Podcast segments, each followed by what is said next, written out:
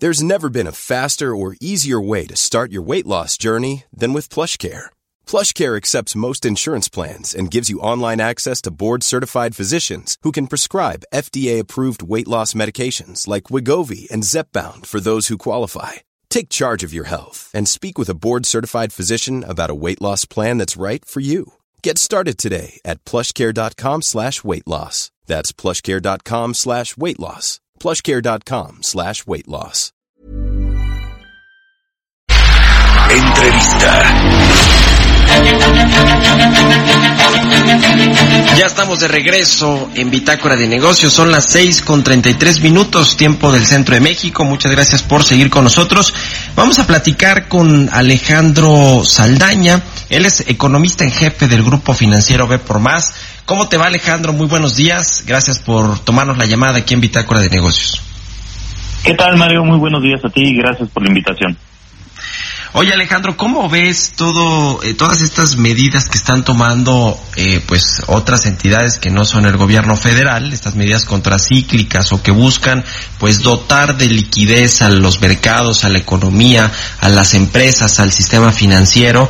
Hablamos eh, en particular, ¿qué te parece? Empezamos con lo que anunció el Banco de México la semana pasada primero un recorte a su tasa de interés del 6.5% al 6%, le recortó 50 puntos base y también anunció una serie de medidas, eh, más o menos unas 10 medidas ahí, algunas un tanto técnicas, pero la más importante es que puso a disposición del, del sector, del sistema financiero 750 mil millones de pesos pues para que puedan financiar a las empresas, a las personas que lo requieran en esta crisis a tasas preferenciales.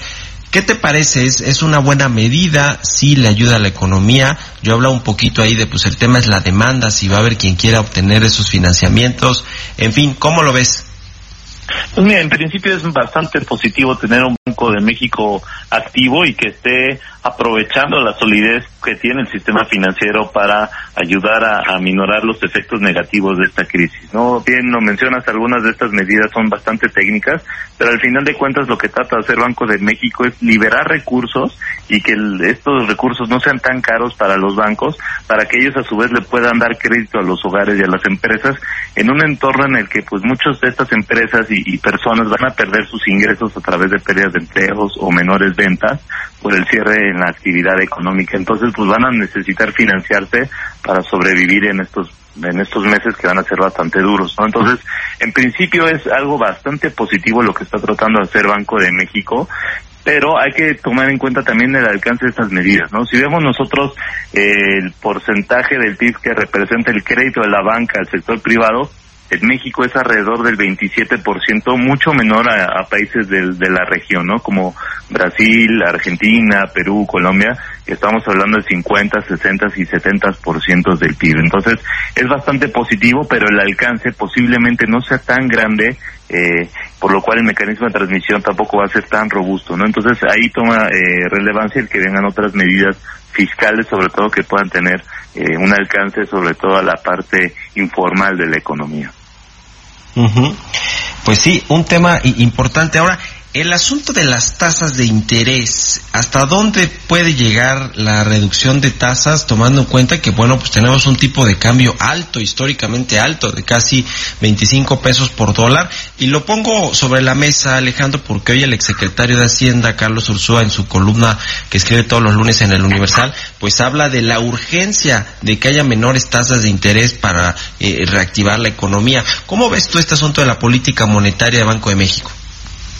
En términos cíclicos, hablando de en relación al crecimiento económico, la fase de, de, de, de, la economía en nuestro país, pues Banco México tiene todavía margen para bajar las tasas de interés. También si nos ponemos en un en términos relativos, que es comparando la tasa en México contra las tasas de interés eh, externas en otros países, pues también Banco México tiene algo de, margen de maniobra para bajar las tasas de interés. Ahora, eh, las decisiones de Banco de México van a depender de la inflación subyacente, la cual, eh, pues bueno, si bien se redujo marginalmente de 3.6 a 3.4% en la primera quincena de abril, muchos de sus componentes siguen siendo, eh, presentando un comportamiento mixto y algunos de ellos con presiones al alza, ¿no? Entonces, eh, hasta que veamos un comportamiento uniforme de la inflación subyacente, yo creo que Banco de México va a sentirse eh, un poco más confiado de ser más agresivo en cuanto a las bajas en las tasas de interés. También algo que le ha preocupado al Banco de México y de hecho trataba de combatir dentro de estas medidas que mencionabas es la falta de liquidez en mercados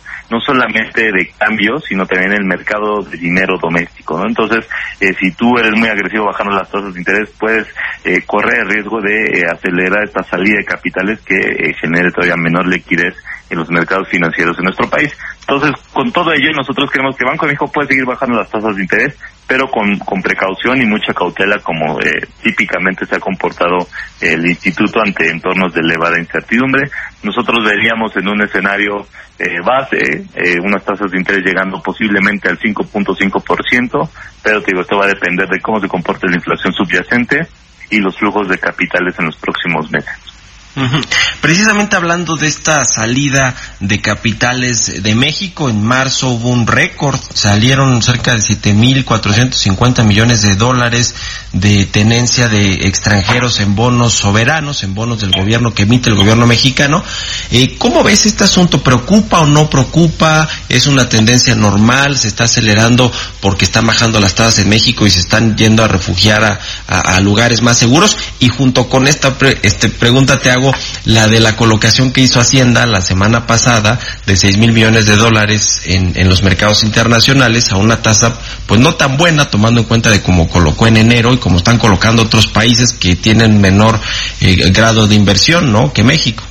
Sí, eh, es bastante eh, preocupante el tema del flujo de capitales. Es una tendencia global, ¿no? Hoy por hoy, eh, con el tema del coronavirus, la caída en los precios del petróleo, pues los inversionistas internacionales normalmente entraron en con un comportamiento de pánico, lo cual hizo que hubiera una venta importante de sus activos de riesgo, lo cual implica activos eh, emitidos eh, por países emergentes como, como México. Independientemente de los fundamentales de cada una de las economías, es típico ver en este en estos momentos que haya una venta de este tipo de activos de riesgo y eh, busquen refugio en el oro y en bonos del Tesoro americano sobre todo eh, los inversionistas internacionales. Ahora eh, en el caso particular de México pues eh, México es especialmente vulnerable a esta situación de parálisis en la economía mundial y caen los precios del petróleo porque somos productores de esta materia prima, somos una economía pequeña y abierta, entonces pues naturalmente México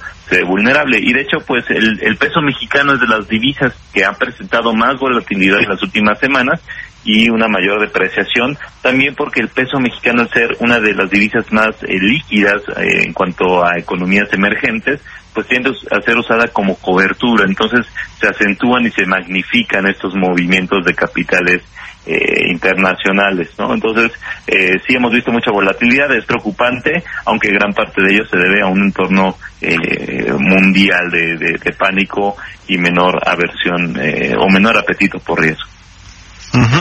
Y finalmente la colocación que hizo la Secretaría de Hacienda la semana pasada, seis mil millones de dólares en mercados internacionales, sobredemandada, creo que casi cinco veces, pero, pero, se puso, se, hizo una tasa de casi 5%, eh, cuando pues en, en enero creo que se había colocado a 3%, y hay países que también recientemente colocaron, como el caso de Perú, que lo hicieron también a una tasa mucho más baja como por qué México está pagando eh, tan alto rendimiento a los inversionistas y ha sido tan buen pagador, ¿no? Creo que nunca ha caído en impago el, el, soberano, el gobierno mexicano, en cuanto a, a los bonos que colocan los mercados. ¿Tú qué opinas, Alejandro?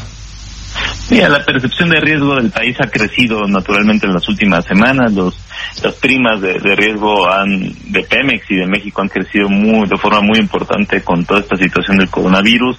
No ayuda también eh, las bajas en la calificación crediticia de las últimas de las últimas semanas, ¿no? Eh, incluso Pemex cayendo eh, debajo de lo que es un grado de inversión y pues naturalmente el mercado está castigando esta, estas condiciones de México que pues es un entorno internacional difícil pero además las expectativas de que México se recupere de forma importante, rápida y robusta pues son bastante pobres. Entonces posiblemente eso también venga de alguna forma eh, dentro de este castigo que tiene México. Digo, la tasa de interés históricamente no es tan alta, pero como lo mencionas bastante bien, ¿no? En un entorno en el que las tasas de interés externas en dólares, sobre todo, están cerca del 0%, pues sí se está pagando un premio bastante importante.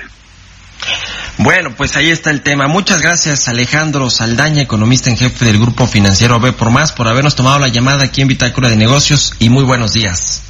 Gracias a ti, Mario. Buen día a ti y a todo el auditorio. Un abrazo, que estés muy bien. Son las seis de la deserves the best, and there's no better place to shop for Mother's Day than Whole Foods Market. They're your destination for unbeatable savings, from premium gifts to show-stopping flowers and irresistible desserts. Start by saving 33% with Prime on all body care and candles. Then get a 15-stem bunch of tulips for just $9.99 each with Prime. Round out Mom's menu with festive rosé, irresistible berry chantilly cake, and more special treats. Come celebrate Mother's Day at Whole Foods Market.